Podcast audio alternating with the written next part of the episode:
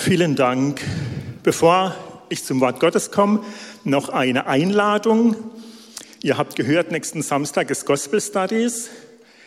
Wir lernen, mit Menschen über Gott zu reden oder leichter über Gott zu reden. Was haltet ihr davon, wenn wir es nachmittags dann ganz praktisch machen? Gehen einfach raus auf die Straße und wenden das sofort an. Also wer so mutig genug ist oder wer sich da berufen fühlt, wer Lust hat, bitte meldet euch bei mir, bei meiner E-Mail-Adresse an, damit ich ungefähr weiß, wie viel das was sind. Und dann gibt es die Infos noch. Ähm, genau, spätestens, äh, ja, genau. Also ihr seid herzlich eingeladen, nächsten Samstag wieder mal mit auf die Straße zu gehen und ganz klassisch das Evangelium irgendwelchen Menschen zu verkündigen. Okay, wir sind noch beim Prinzip der Ehre der vierte und letzte Teil. Ich schließe heute diese Serie ab und möchte noch mal so ein paar Synonyme für Ehre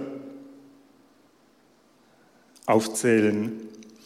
Einmal Achtung, einmal Anerkennung oder Ansehen, Autorität, Bedeutung, Ehrfurcht, Auszeichnung oder Wertschätzung.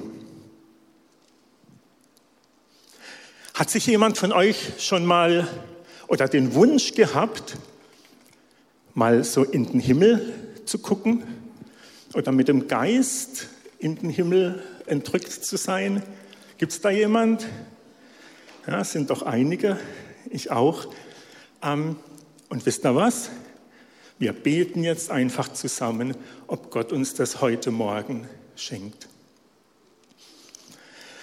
Und Vater im Himmel, wir preisen dich. Und du bist der, von dem alles kommt, der alles gemacht hat, auf den hinzu alles läuft. Und wir beten jetzt, wenn wir dein Wort betrachten, dass du uns mitnimmst in die Atmosphäre des Himmels, dass du uns inspirierst und zeigst, die himmlischen Örter. Versetz uns im Geist jetzt an die himmlischen Örter. Und lass uns erkennen und erleben, wer und wie du bist. Amen.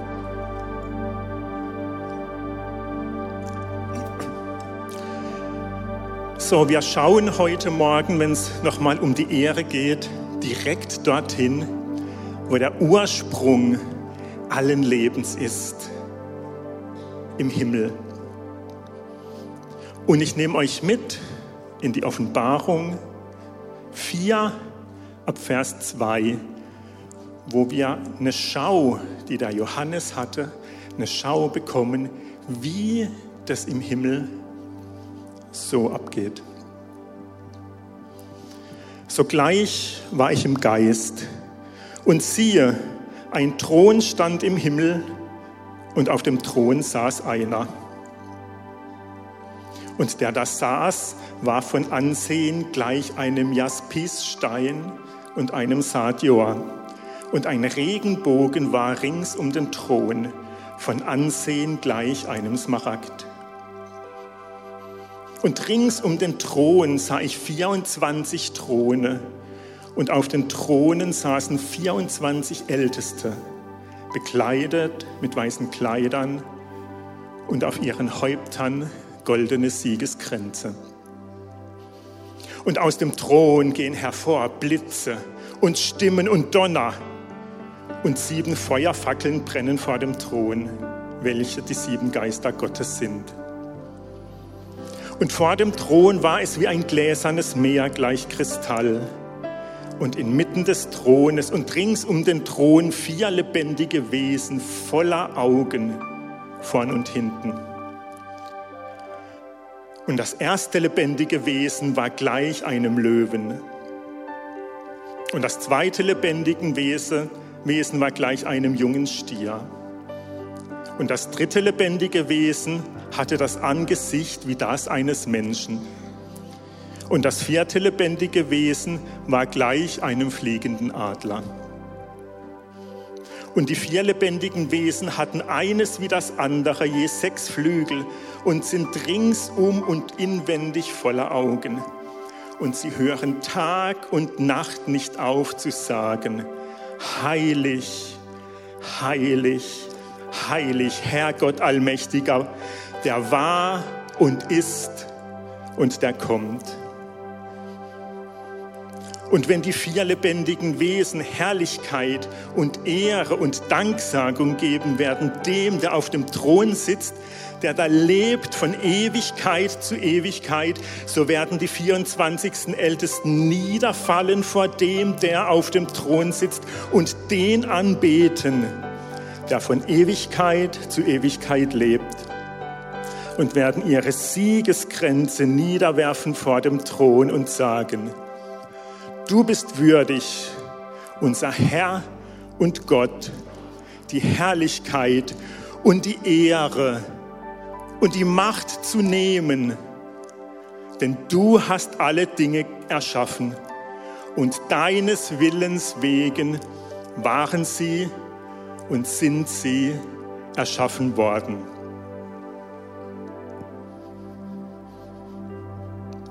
Könnt ihr euch das vorstellen?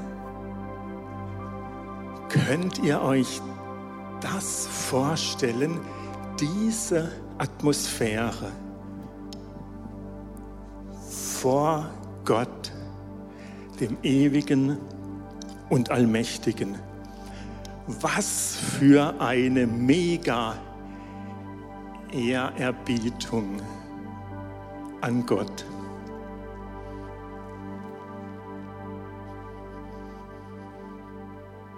Das ist der Blick, die Schau in den Himmel der Wesen und die Ältesten. Dort ist die Quelle des Lebens. Dort ist der Ursprung aller Ehrerbietung.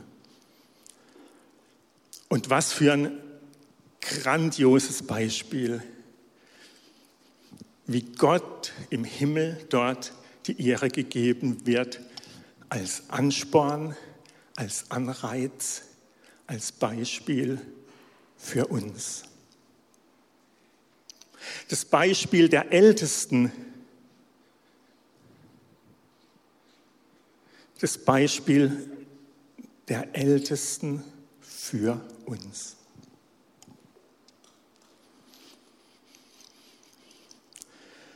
Wer sind diese Ältesten?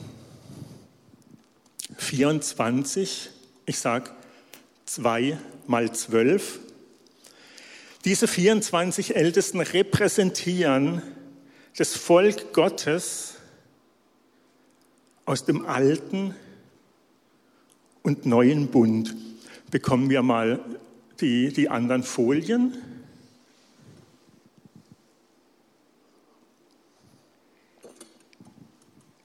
Dankeschön.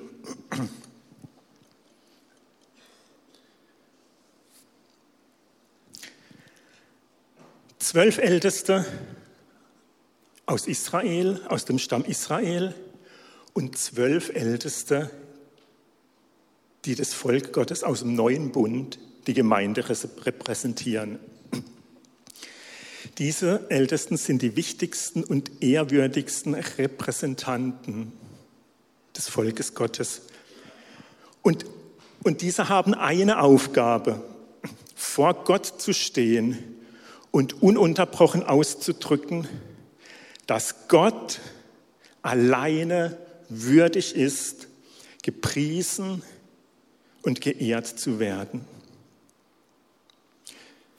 Und die Ältesten oder die Ehre, die den Ältesten eigentlich zusteht, Darauf verzichten sie. Sie verzichten darauf mit Begeisterung dem, bei dem Anblick oder da, wo sie Gott sehen, wo sie vor Gott sind. Die Ältesten tragen ein Ehrenzeichen, das man mit Krone oder Siegeskranz übersetzen kann. Und es ist ein Zeichen ihrer Würde und Autorität. Aber sie legen es ab Sie wollen es nicht tragen, sondern sie legen es, oder es steht geschrieben, werfen sogar vor die Füße Gottes Und alles, was sie an Ehre und Würdigung verdient hätten, ist nichts im Vergleich zu der Herrlichkeit und des Glanz Gottes. Und alle Freude und Erfüllung auch für die Anerkennung, die sie ja auch bekommen und den Respekt ist nichts gegen die Freude, direkt vor Gott und in seiner Herrlichkeit zu sein. Und ich möchte heute Morgen auf zwei Punkte eingehen, die uns in dieser Schau, in dieser himmlischen Schau so veranschaulicht werden. Was können wir aus dieser Situation in den Alltag mitnehmen? Was bringt mir das? Was möchte Gott zu mir sagen dadurch? Und das ist ja das Interessante beim Bibellesen. Ne? Es gibt ja immer zwei Fragen. Einmal, was bedeutet es, wie es beschrieben wird dort für die Umstände, die es damals war? Und aber auch, was bedeutet es für mich ganz persönlich? Punkt 1, dieses vor Gott niederfallen. Ne? Die Ältesten sind vor Gott niedergefallen.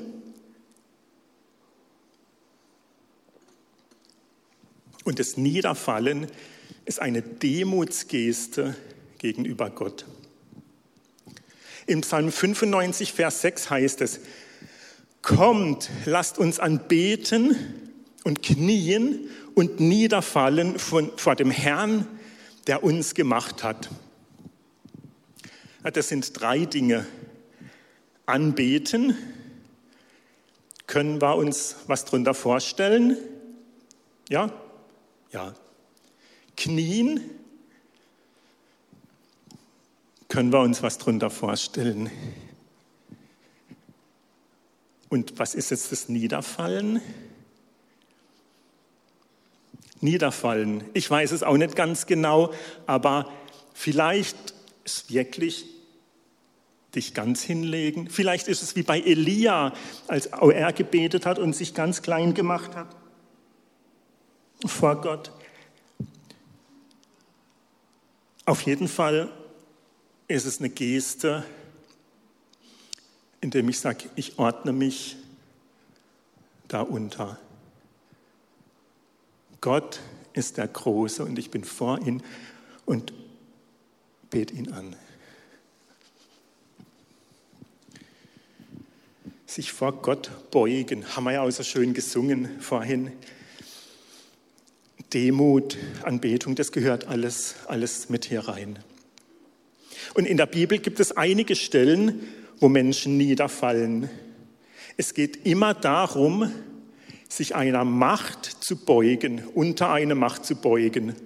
Im positiven Sinne unter die Macht Gottes. Und wer Gott kennt, ihn erlebt hat, der tut es gerne und wir beugen uns gerne unter die Macht Gottes. Aber im schlechten Sinn, dass sich Menschen eben vor falschen Göttern, vielleicht auch vor anderen Menschen, vor Bildnissen, vor Statuen niederbeugen. Ein Beispiel ist ja im Buch Daniel, wo sie genötigt wurden, die Freunde von Daniel, dass sie sich vor diesem Bildnis des Herrschers niederbeugen sollten. Und dieses Niederfallen steht oft im Zusammenhang mit Anbetung. Anbetung, weil ich habe mal jetzt eine ganz allgemeine Beschreibung herangezogen dazu. Anbetung bedeutet die betende Verehrung eines Gottes. Als Gottesverehrung äußert sie sich im Gottesdienst. Oft sind mit der Anbetung besondere Gesten verbunden, zum Beispiel Niederknien, bestimmte Arm- oder Handhaltungen, die Blickrichtung nach oben oder besondere Ausdrucksformen wie im Singen von Anbetungsliedern. Ja, das passt ja eigentlich so im Großen und Ganzen, was wir heute Morgen auch schon getan haben. Allgemeine Beschreibung, aber es geht ja noch viel weiter. Es geht ja noch viel weiter. Ja, Gottesdienst ist eine Versammlung, ist eine Versammlung der Heiligen. Und wir lesen es auch in der Bibel, schon im Alten Bund wurde immer wieder auf den Gottesdienst hinbeschrieben oder bewiesen, äh, beschrieben, der ja schon ein bisschen ein anderer war. Oder wir lesen es ja auch im Neuen Testament, wie Jesus immer wieder in den Synagogen gepredigt hat, zu jenen Gottesdiensten.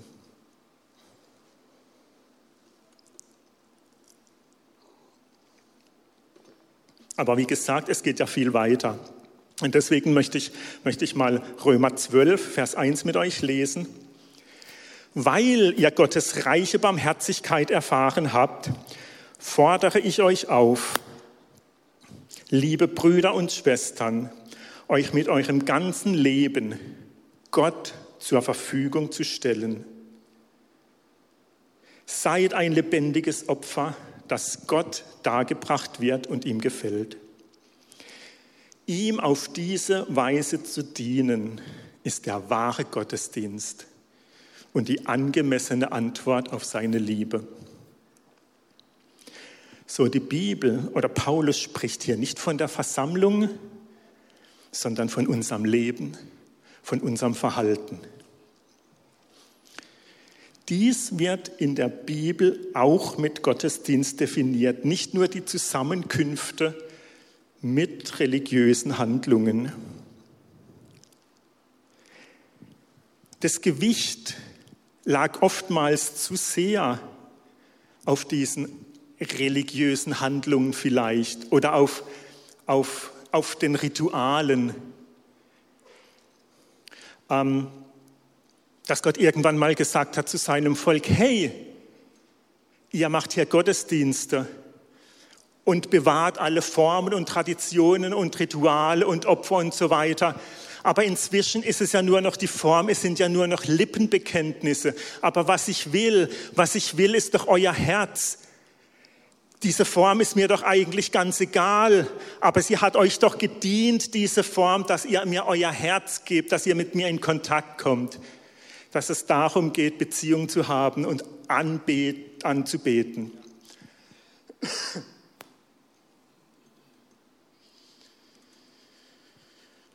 Jakobus 1, Vers 27. Ein reiner und unbefleckter Gottesdienst vor Gott und dem Vater ist dieser. Ganz unfromm. Waisen und Witwen in ihrer Bedrängnis zu besuchen und sich selbst von der Welt unbefleckt zu halten. Das ist ein bisschen nicht ganz so ein modernes Ausdruck, aber ich finde, und ich arbeite sehr gern mit der Elberfelder zusammen, das bringt ein paar Punkte einfach schön durch.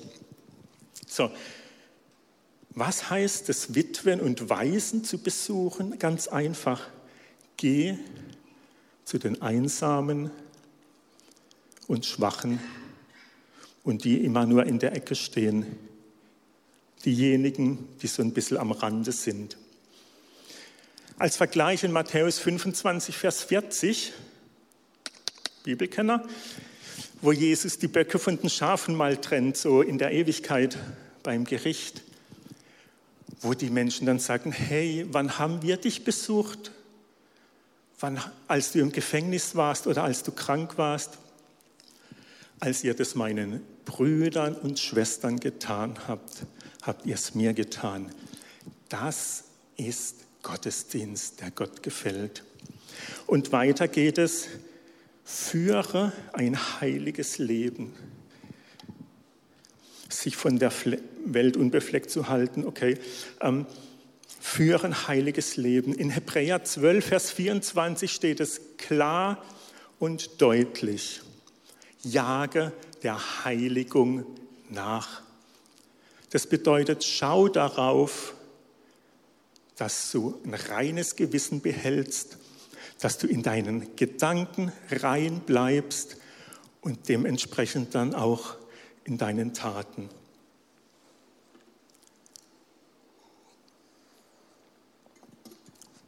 Und wer das verstanden hat, auch in dieser Heiligung, das ist kein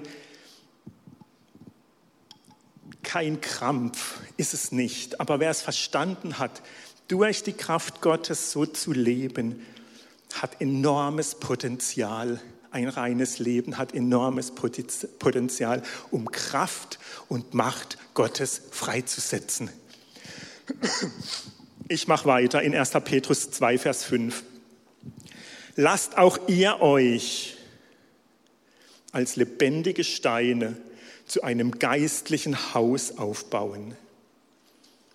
Dann könnt ihr Gott als seine Priester dienen und ihm Opfer darbringen, die der Heilige Geist in eurem Leben gewirkt hat.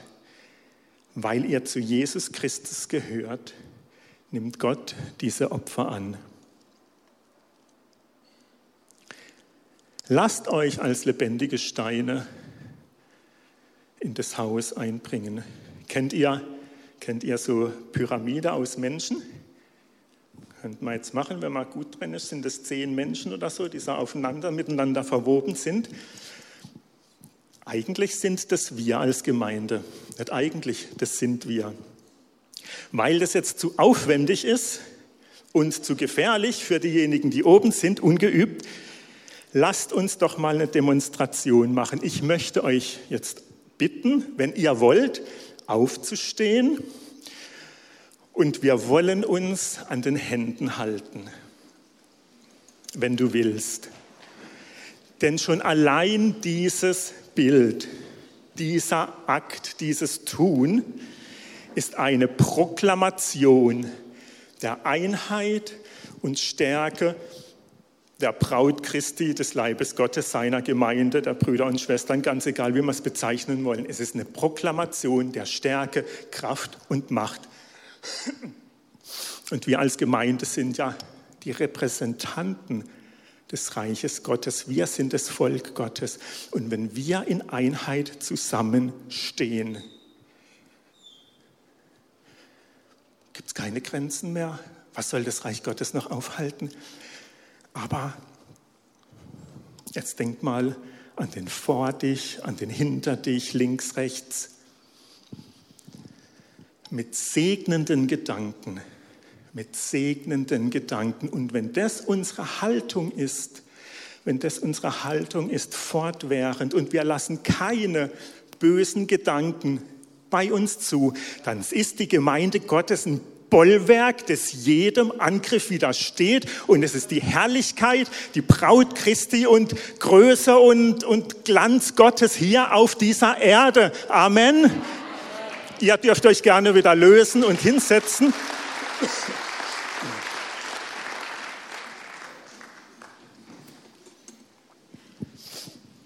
Gott zu ehren, vor ihm niederzufallen, bedeutet in Anbetung zu ihm hin zu leben, in Demut anzuerkennen, wer Gott ist.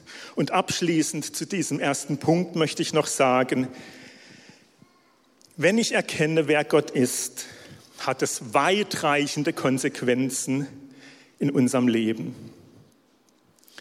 weil es sich durch und durch und durch und durch unser Leben zieht. Je mehr wir Gott kennen und wie besser wir ihn kennen, umso weiter zieht sich dieses durch und durch und durch in unserem Leben. Wenn ich erkenne und anerkenne, wer Gott ist, dann glaube ich ihm und ich vertraue ihm. Das sind Basics, klar. Trotzdem, ich vertraue ihm, dass er mich liebt. Ich vertraue ihm, dass er mich versorgt. Ich vertraue ihm, dass er mich beschützt. Ich vertraue ihm, dass er mich segnet. Ich vertraue ihm, dass er mit mir ist. Ich vertraue ihm, dass er sich an mir freut. Und ich glaube ihm, dass Gott großes Potenzial in dich und in mich hineingelegt hat. Dass wir, dass du, dass ich zu großem fähig bin, dass ich mutig bin, dass ich den Verheißungen Gottes und allen, allem, was in der Bibel steht, an Verheißungen, dass ich dem glaube und mich danach ausrichte. Seine Verheißungen sind immer Ja und Amen. Und was Gott verheißt, das tut er gewiss. Und wenn ich dem glaube, dann gebe ich Gott Ehre und dann wird es Früchte bringen in meinem Leben. Und daraus resultierend ist ein Leben, ein befreites Leben, ein Leben frei von Ängsten, ein Leben frei von Süchten und ein Leben frei von Altlasten unseres Lebens, was wir vielleicht schon Wochen, Monate und Jahre mit uns rumschleppen. Und es geht doch um die Freiheit in Christus, denn zu, zur Freiheit hat uns Christus berufen. Und wenn der Sohn macht, der ist frei. Also lasst uns Gott vertrauen, dass der ganze alte Müll aus unserem Leben rauskommt und den lassen wir dann hinter uns. Amen.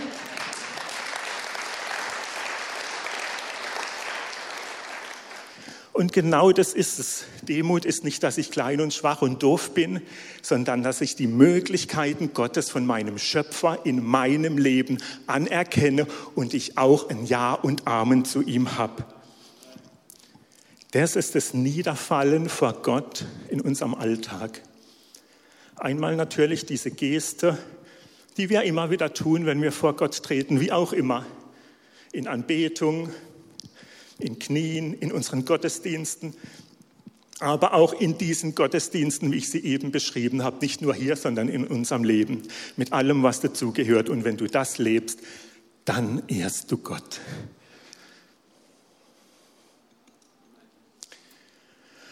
Wir kommen zum Punkt 2. Jetzt geht es um den Siegeskranz. Und wir haben ja gehört, dass die Ältesten ihren Siegeskranz niederlegen. Dieser Siegeskranz kommt, diese Bezeichnung aus der Antike ist ein Lorbeerkranz, ist ein Lorbeerkranz aus eben Zweigen und Blättern des Lorbeerbuschbaums, wie auch immer. Ähm, und dieser Lorbeerkranz ist ein Symbol für eine besondere Auszeichnung, für eine besondere Ehre. Insbesondere für einen Sieg, oder einen besonderen Erfolg. Daher wird er auch als Siegeskranz bezeichnet und werden auch häufig dargestellt. Wir haben auch gelesen, dass die Ältesten die goldenen, goldene Siegeskränze auf den Häuptern hatten. Und noch ein Bild zum Siegeskranz. Das geht uns ganz direkt an. Den haben auch wir durch die Erlösung Christi natürlich. Aber auf einen Punkt möchte ich auch eingehen, wie es in der Offenbarung steht. Denn dort heißt es nämlich, und sie haben ihn überwunden. Ihn, das ist das Böse. Sie haben das Böse überwunden und wenn es um sie geht, das sind wir, durch das Blut des Lammes und das Zeugnis aus unserem Mund. Ist das nicht krass, was für eine Macht was für eine Waffe, was für eine Autorität in uns ist, schon allein durch das Zeugnis, das wir haben, dass Christus uns errettet ist und wir das kundtun, ist eine Macht gegründet und wir überwinden den Bösen, indem wir die Wahrheit aussprechen. Unsere Ehre, unsere Auszeichnung, wollen wir, wie diese Ältesten in, diesem, in dieser Schau dargestellt, wieder zurücklegen zu den Füßen Gottes. Wenn wir erkennen, wer und wie Gott ist, brauchen wir keine eigene Ehre in der Herrlichkeit Gottes. Oder sind wir stolz auf das, was wir geleistet haben?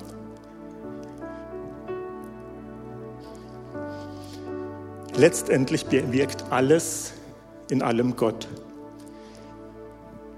Ich würde mal sagen, wir sind dankbar für das, was wir gemacht haben oder machen durften.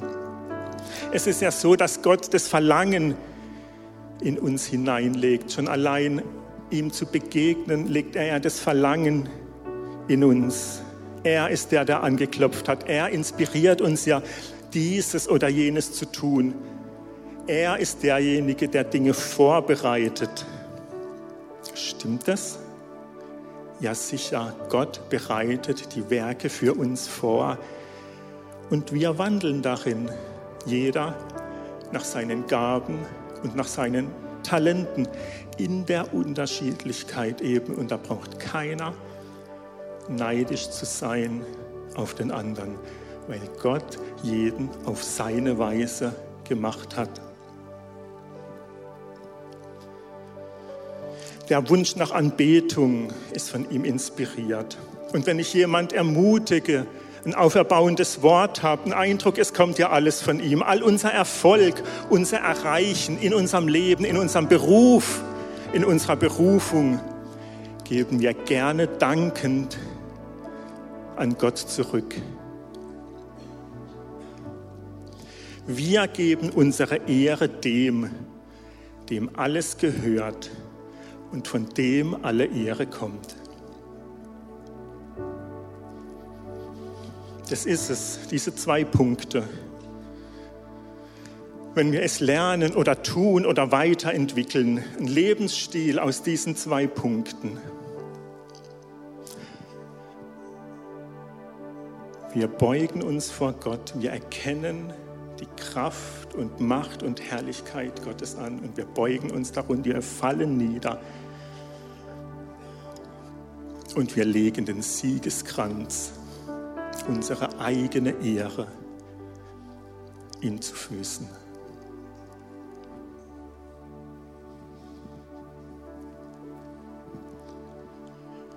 Ich möchte mal hier an diesem Punkt fragen, ob heute Morgen jemand da ist, der diesen Gott, dem alle Ehre gebührt,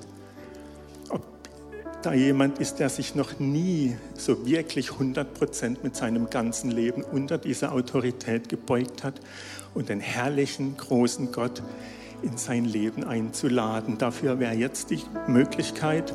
Und ich möchte einfach mal fragen, ob hier jemand ist, der diese Möglichkeit wahrnehmen möchte, sich unter die Herrschaft und Autorität zu stellen, in der Gewissheit, dass er ewiges Leben hat. Wenn da jemand ist, wäre jetzt die Zeit weil ich möchte das nicht verstreichen lassen, ohne dass ich diese Einladung aus, ausspreche.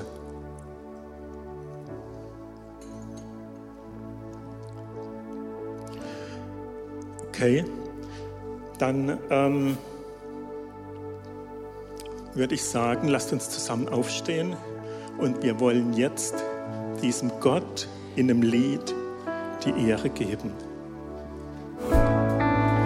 Ich biege ein in die Zielgerade. Ihr dürft euch noch mal gerne setzen. Ehre, wem Ehre gebührt. Und ich dachte heute an diesem Tag, wäre es schön, wenn denen Ehre zuteil wird, die man sonst nicht sieht. Es gibt hier so viele Dienste, wie zum Beispiel die Gospel Kids sind Sonntag für Sonntag drüber. Euch alle Ehre, vielen Dank und Anerkennung allen Mitarbeitern der Gospel Kids.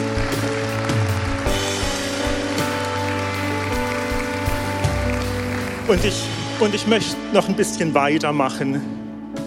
Die Rangerleiter, Woche für Woche am Start, aber für uns, für viele von der Gemeinde, gar nicht sichtbar. Kleingruppenleiter, Youth Point Leiter und andere Leiter, Bereichsleiter. Übersetzung, be blessed. Welcome und Ministry Teams, eben diejenigen, die man so nicht sieht. Das Reinigungsteam, Büroteam, Folie, Instagram-Account etc. etc. Vielen Dank euch. Kommt noch mal einen fetten Applaus. Vielen Dank. Und wenn ich und wenn ich jetzt irgendwas vergessen habe, es gibt bestimmt noch, wo ich jetzt auch wieder nicht dran gedacht habe, vergebt mir das aber, ihr seid gemeint, ganz besonders diejenigen, die im Hintergrund auch arbeiten. Und wisst ihr, wir wir werden ja immer gesehen sonntags, das ist easy oder schön und es gibt immer wieder einen Applaus, aber diejenigen, die da echt Basics, Basics machen, Tag für Tag, Woche für Woche, Monat für Monat, Jahr für Jahr. Ja, das ist, das ist Ehre in der Öffentlichkeit zu geben. Und ich komme noch zu einem weiteren Punkt. Ehre erweisen im Verborgenen, da wo es keiner sieht, da wo dir keiner auf die Schulter klopft, oh, der macht es aber toll mit seinen Leuten. Ehre zu geben im One-to-One -One. möchte ich mir und einfach diejenigen, die betrifft, mit den Leuten, mit dem unterwegs sind, immer wieder Dank und Anerkennung und Lob aussprechen. In der Öffentlichkeit ist auch schön, aber wie viel Kraft und Potenzial hat es im Verborgenen? Das bindet zusammen, das schmeißt zusammen, das ist Echtheit.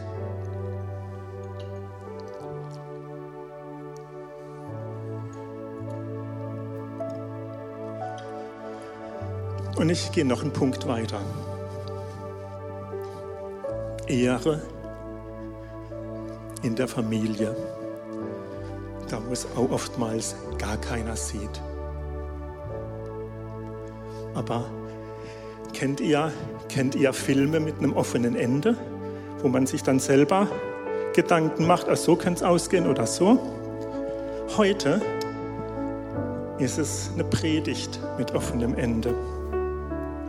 Ehre in der Familie. Und ich möchte euch einladen und euch bitten, vielleicht beim Mittagstisch heute, vielleicht beim Abendessen in der Familie, diese Predigt selber fertig zu machen. Sprecht untereinander, miteinander über die Ehre in der Familie. Das ist euer Part. Ich bin fertig für heute. Seid gesegnet.